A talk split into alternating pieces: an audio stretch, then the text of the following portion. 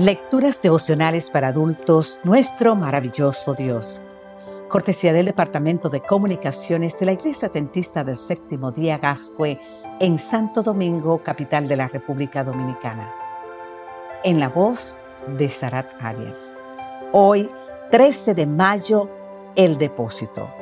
Segunda de Timoteo capítulo 1 versículo 12 nos dice, Por eso mismo padezco esto, pero no me avergüenzo porque yo sé a quién he creído y estoy seguro de que Él es poderoso para guardar mi depósito para aquel día.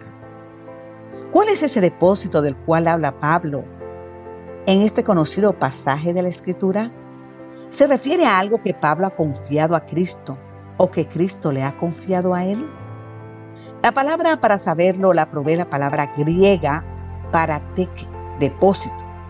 Según Lawrence of Richards, la imagen que esta palabra transmite es la de una persona que antes de emprender un largo viaje deja sus objetos de valor bajo la custodia de alguien confiable para luego recuperarlos a su regreso a casa. Puede leer más en el libro The Victory Bible Background Commentary, página 531. ¿No es esta una preciosa ilustración de lo que sucede cuando colocamos bajo la custodia de nuestro Señor todo cuanto somos y poseemos? En nuestro peregrinaje por esta vida, le confiamos a Dios nuestra vida entera y al final de la jornada, Él mismo nos da la bienvenida al hogar celestial. Nuestro texto de hoy también se presta para una segunda aplicación. Así como tú y yo hemos confiado nuestra vida en las manos de Dios, ¿No es también cierto que Él nos ha confiado un depósito?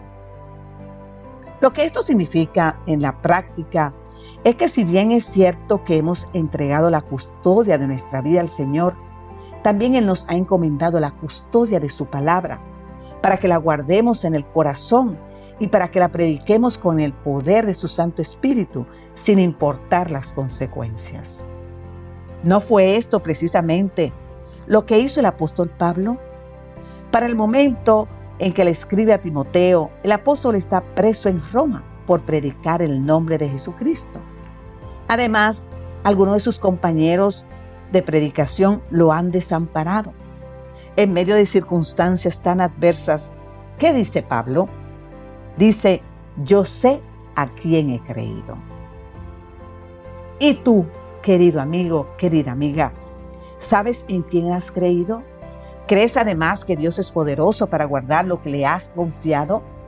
Si crees estas cosas, en el cielo te está reservada una corona de justicia, la cual te dará el Señor no solo a ti, sino también a todos los que amamos su venida.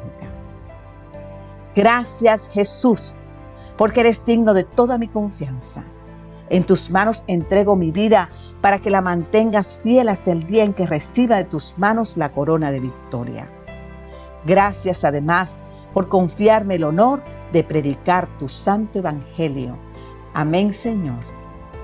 Amén.